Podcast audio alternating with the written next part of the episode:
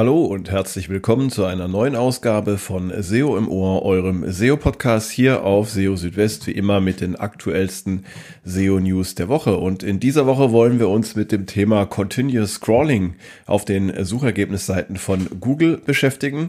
Und zwar aus zwei Gründen. Erstens wurde jetzt das erste Mal Continuous Scrolling auch in der Desktop-Suche von Google auf deutschen Suchergebnisseiten gesichtet. Und zweitens habe ich bei John Müller von Google nachgefragt, wie denn eigentlich Impressionen ähm, bei Verwendung von Continuous Scrolling für die Google Search Konsole gemessen werden. Und ähm, ja, diese Infos möchte ich euch heute gerne weitergeben. Das ist nämlich recht interessant.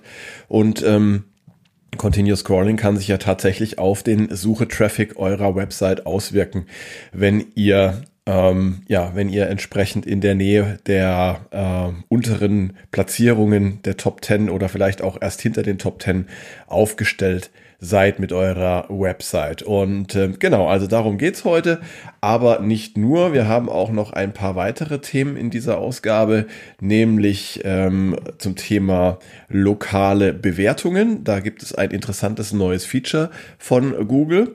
Und ähm, außerdem möchte ich ein bisschen mit euch über die Page Experience und die Core Web Vitals reden und ähm, euch mitteilen, warum diese Kriterien meiner Meinung nach überbewertet sind in der Suche. Ja, und außerdem auch noch etwas zum Thema Bing und zwar äh, erkläre ich euch, äh, wie ihr für eine schnellere Indexierung äh, sorgen könnt und dafür, dass ihr in den Antworten des Bing Chatbots auftaucht. Ja, all das in dieser Ausgabe von SEO im Ohr. Schön, dass ihr dabei seid. Ja, legen wir gleich mal los mit dem Thema Continuous Scrolling. Das beschäftigt uns ja auch schon seit einer Weile.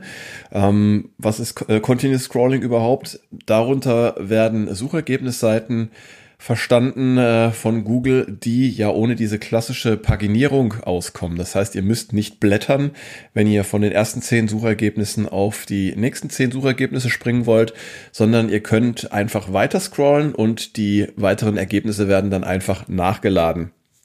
Das Ganze gibt's schon eine ziemliche Weile.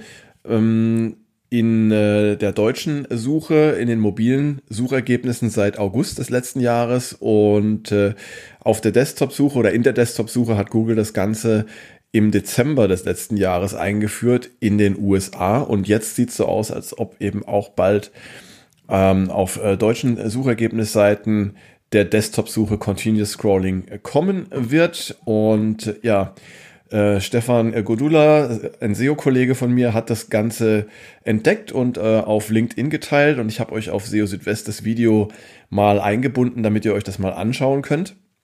Es sieht so aus, dass ihr ja bis zu 60 Ergebnisse dann anschauen könnt, ohne dass ihr klicken müsst, um weitere Ergebnisse zu laden. Also eine ganze Menge mehr als zuvor. Und das hat natürlich auch äh, gewisse Auswirkungen auf die ähm, Impressionen und auch auf die Klickrate. Denn äh, war es bisher so, dass man eben nach den ersten zehn Suchergebnissen klicken musste, damit weitere Ergebnisse geladen werden kann man jetzt einfach weiter scrollen und ähm, das könnte natürlich eine ja eine äh, erhöhte Zahl von Impressionen geben für Suchergebnisse, die eben hinter den Top 10 platziert sind und dementsprechend auch die Klickrate für diese Suchergebnisse ein bisschen nach oben treiben. Und ähm, von daher ist es äh, auf jeden Fall ein ja interessantes neues Feature und jetzt stellt sich natürlich die Frage, wie Google dann Impressionen misst, wenn Continuous Scrolling angewandt wird. Also normalerweise wird eine Impression durch Google ähm, so gemessen, dass ja, wenn eine Suchergebnisseite geladen wird, auf der sich eine Webseite befindet, dann zählt das als Impression und zwar unabhängig davon, und das ähm, habe ich jetzt auch gerade nochmal nachschauen müssen, unabhängig davon, ob dieses Suchergebnis dann tatsächlich auch in den sichtbaren Bereich des Bildschirms rutscht. Das heißt, wenn ihr zum Beispiel auf Position 10 rankt und ähm, eure Webseite wird auf einer Suchergebnisseite geladen, es werden aber vom Nutzer nur die ersten fünf Ergebnisse angeschaut, dann zählt das für euch trotzdem als eine Impression. Ausnahmen gibt es da nur für ähm, Karussells, also für Suchergebnisse, die in so einem äh, horizontalen ähm, Karussell angezeigt werden. Da wird dann nur eine Impression auch gezählt, wenn das Ergebnis dann tatsächlich ähm, innerhalb dieses Karussells dann sichtbar gemacht wird. Das hat also auch John Müller mir auf Nachfrage erklärt. Und beim Continuous Scrolling ist es jetzt so, dass ähm, diese Ergebnisse dann, wenn man runterscrollt, auch nachgeladen werden. Also die werden nicht alle auf einmal geladen, sondern die werden beim Scrollen nachgeladen. Und zwar nach und nach, also auch nicht dann ähm, alle 40 oder alle 60 Ergebnisse sofort, sondern immer häppchenweise. Und äh, dann gibt es für euch, für eure Webseite eine Impression, wenn ihr bei diesem Nachladen dann auch dabei seid, auch wieder unabhängig davon, ob euer Suchergebnis dann sichtbar ist oder nicht, ja. Also das sollte man wissen, dann kann man auch die ähm, Impressionen ein bisschen besser verstehen und kann auch ähm, mögliche Auswirkungen dann, äh, die Continuous Scrolling haben kann, besser untersuchen. Fand ich also ganz spannend und da wir jetzt wahrscheinlich bald ja ähm, auch in der Desktop-Suche Continuous Scrolling und dann damit überall haben werden, ist es natürlich umso wich wichtiger zu verstehen, wie das Ganze funktioniert.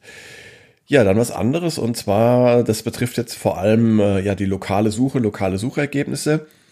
Und äh, Google äh, fügt äh, ja äh, lokalen äh, Suchergebnissen, ähm, sofern vorhanden, auch Bewertungen bei, ähm, die ihr dann sehen könnt, ähm, zum Beispiel innerhalb von äh, Google Maps. Und neu ist jetzt, dass Google Zusammenfassungen für bestimmte Arten von Bewertungen anzeigt. Also zum Beispiel für Pünktlichkeit, für Qualität oder auch für die Reaktionsgeschwindigkeit.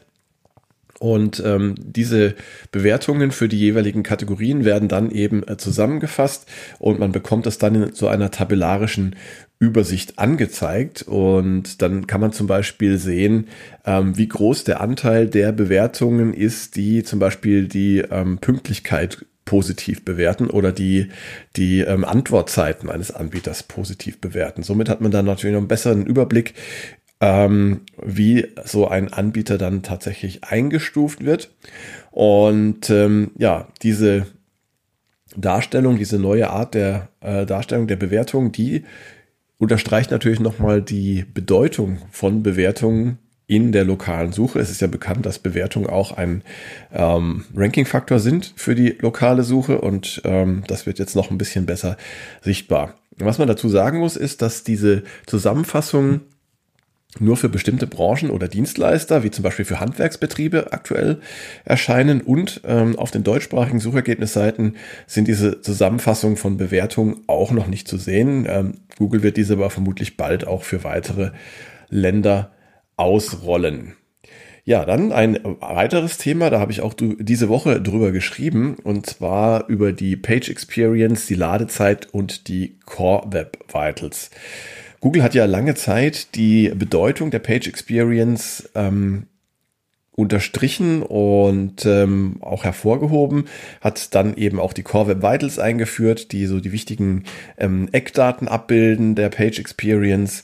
Und äh, zur Page Experience gehören natürlich noch weitere Faktoren dazu, wie zum Beispiel Verwendung von HTTPS, Mobilfreundlichkeit, keine Interstitials. Und ähm, dass ähm, die Page Experience ein Ranking-Faktor ist. Das ist ja seit den äh, Page Experience Updates ähm, klar. Ähm, es gab einmal ein Page Experience Update für die mobile Suche und dann später noch für die Desktop-Suche. Und äh, seitdem fließt eben diese Page Experience auch in die Rankings ein. Allerdings, ähm, und das muss man eben wissen, ist die Page Experience ein doch nur vergleichsweise schwacher Ranking-Faktor. Und ähm, das sollte man natürlich wissen, wenn man versucht, die Page Experience zu verbessern. Ähm, das ist nicht immer einfach. Es gibt natürlich Möglichkeiten, äh, die ja recht einfach umsetzbar sind, wie zum Beispiel die Optimierung der Dateigröße von Bildern. Ähm, das lässt sich relativ schnell zum Beispiel mit, mit passenden Plugins erreichen. Aber wenn es dann darum geht, ähm, in den Code einzugreifen, um zum Beispiel JavaScripte zu optimieren und äh, nicht benötigten Code zu entfernen, dann kann das schon recht aufwendig werden. Und ähm, ja, hier wird oftmals sehr viel Aufwand investiert. allerdings ohne dabei zu wissen, dass die, ja, die Ergebnisse im Sinne von besseren Rankings dann meistens nicht äh, folgen oder eben nur in einem geringen Maße.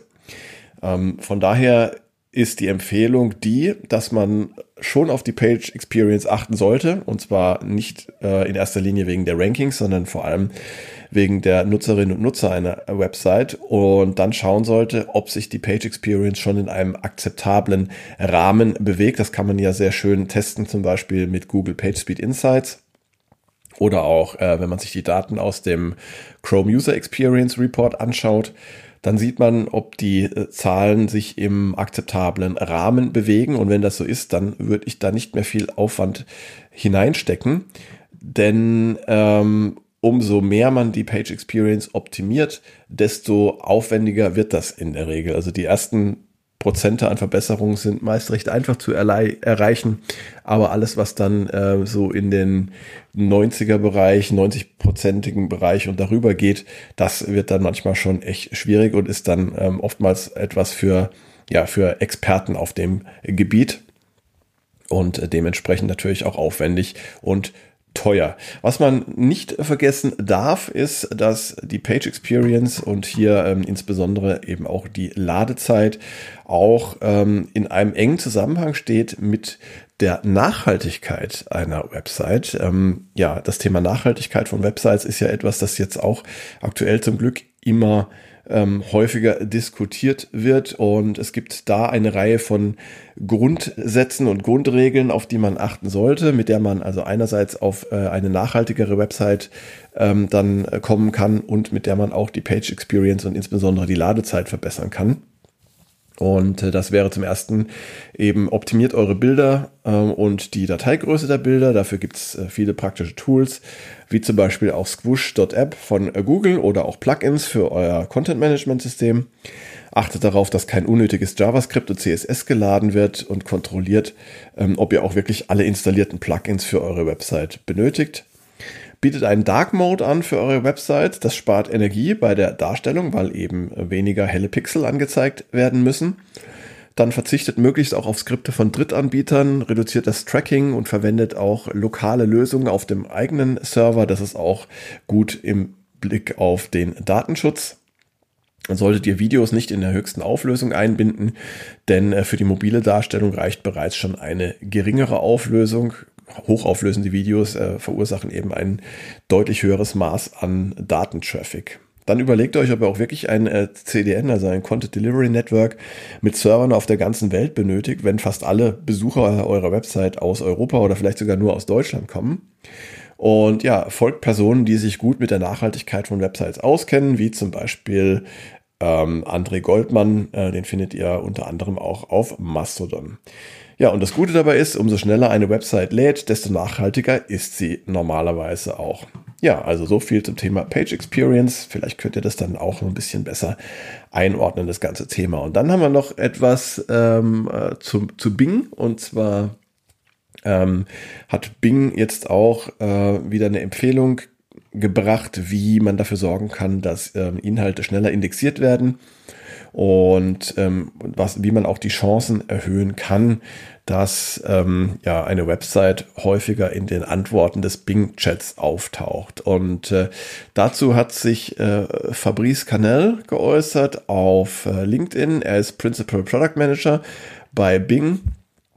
Und äh, Fabrice hat darauf hingewiesen, dass die Verwendung von äh, des äh, Index Now Protokolls eben zu einer schnelleren Indexierung führen kann. Äh, Index Now ist ja äh, das Protokoll, das äh, Bing bzw. Microsoft zusammen mit Yandex entwickelt hat und mit dem man Suchmaschinen darüber informieren kann, wenn es auf einer Website neue Seiten gibt, wenn Seiten geändert oder gelöscht wurden. Das Ganze ist auch relativ einfach zu implementieren. Dafür gibt es auch Plugins für viele Content-Management-Systeme, wie zum Beispiel äh, für Joomla oder auch für WordPress. Und das Gute ist, wenn ihr das ähm, getan habt, dann äh, habt ihr eben nicht nur dafür gesorgt, dass eure ähm, neuen Inhalte schneller in Bing äh, erscheinen, sondern ihr erhöht damit auch die Chancen, in den Antworten des Bing Chatbots, äh, Jackbots zu erscheinen. Und äh, das aus dem Grunde, dass der Bing Chat ähm, ja eine Technik namens Grounding verwendet. Ähm, dafür sorgt eine spezielle Komponente mit dem Namen Prometheus. Und ähm, diese Komponente führt dem Sprachmodell des Chatbots relevante und aktuelle Informationen aus dem Bing-Index zu. Und auf diese Weise kann der Bing-Chatbot eben auch aktuelle Fragen beantworten und gleichzeitig auch noch Ungenauigkeiten reduzieren. Ja, das heißt also, wenn ihr Index Now verwendet, was auch äh, sehr einfach möglich ist und ohne großen Aufwand, dann habt ihr da gleich mehrere Vorteile damit, zumindest was Bing angeht. Ähm, Google verwendet Index Now offenbar noch nicht, äh, zumindest äh, ist das noch nicht offiziell kommuniziert, aber könnte mir auch gut vorstellen, dass auch Google irgendwann dazu übergehen wird, Index Now zu verwenden. Alleine schon deshalb, weil äh, das den Aufwand für das Crawlen von Websites erheblich reduziert, denn dann müssen nicht mehr ähm, ja alle Seiten regelmäßig abgerufen äh, und auf Änderung kontrolliert werden, sondern die äh, Richtung ist umgekehrt und äh, die Websites in informieren dann eben die Suchmaschinen von sich aus, wenn es etwas Neues oder etwas äh, Geändertes gibt. Ja, und damit sind wir aber auch schon wieder am Ende von dieser Ausgabe von SEO im Ohr. Schön, dass ihr bis zum Ende dabei geblieben seid und ich hoffe, es war auch wieder was Interessantes für euch dabei. Wenn ihr Fragen habt, äh, Änderungswünsche oder Kritik, dann meldet euch gerne bei mir, schreibt mir eine E-Mail an info@seo-südwest.de oder kontaktiert mich auch über die verschiedenen sozialen Netzwerke, wie zum Beispiel LinkedIn. Da findet ihr mich auf Mastodon, auf Twitter, ähm, auch auf Xing. Und äh, ja, freue mich äh, über jede Nachricht von euch. Und jetzt erstmal ein paar schöne Tage äh, für euch. Wenn ihr es äh, noch vor Ostern hört, dann ein paar schöne Ostertage. Äh, entspannt euch, genießt es und ähm, ja, die nächste Ausgabe von SEO im Ohr dann in etwa einer Woche und in der Zwischenzeit natürlich auch täglich für euch die aktuellsten ähm, SEO-News hier auf SEO Südwest. Also bis dahin, macht's gut, ciao, ciao, euer Christian.